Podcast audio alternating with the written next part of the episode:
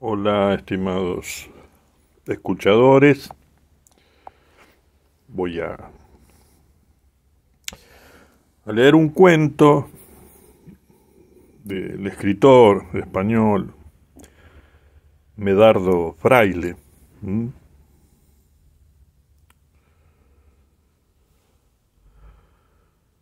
más conocidos por conocido por, por, por sus relatos y cuentos cortos y siendo considerado uno de los grandes autores españoles del siglo XX,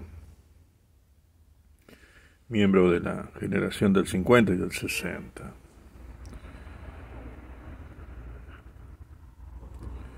El hombre también se dedicaba a la novela, ensayos, teatro,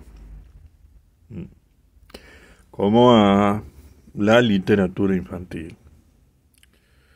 Ganó premios como el Sésamo, el de la Hucha de Oro o el Estafeta Literaria.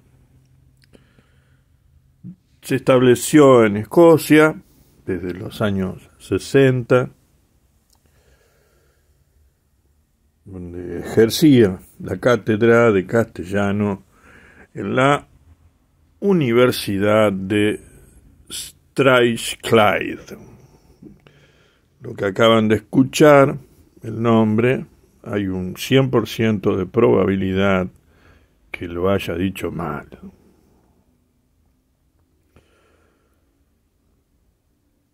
Para darle mayor precisión dónde estaba la universidad, era en Glasgow, que eso me sale.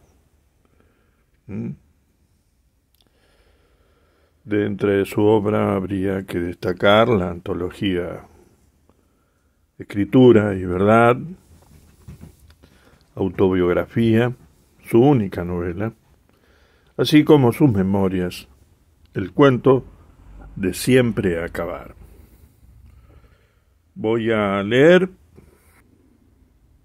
Aclaro que el señor Fraile fallece en Glasgow en 2013. Bueno, como decía, voy a leer. No hay prisa en abrir los ojos y dice así.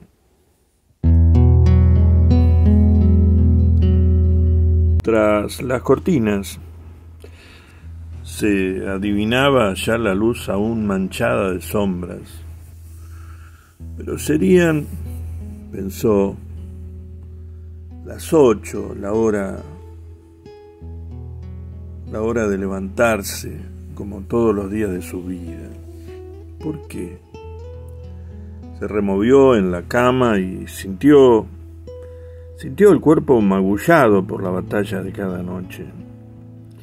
La colcha caída, sábanas arrugadas, las cenizas de tanta gente soñada y muerta, doliéndole en la almohada endurecida pero las siete de la mañana le habían parecido siempre temprano.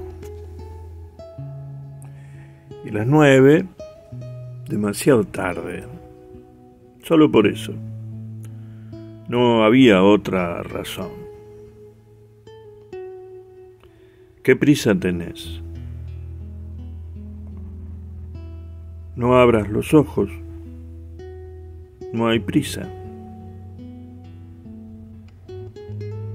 ¿Quién le hablaba? ¿Quién le hablaba? ¿Oía otra voz?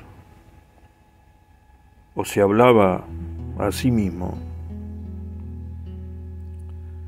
Seguía y descansa. No, no abras los ojos. La noche ha sido terrible y, te ha vencido. Sigue durmiendo. Abrí los ojos hacia vos mismo. Mírate adentro, donde aún te late el corazón, donde están las cenizas de los que habitan tus sueños en las sombras. Pero eran ya las ocho. Las ocho. Y abrió los párpados y no halló cosa en que poner los ojos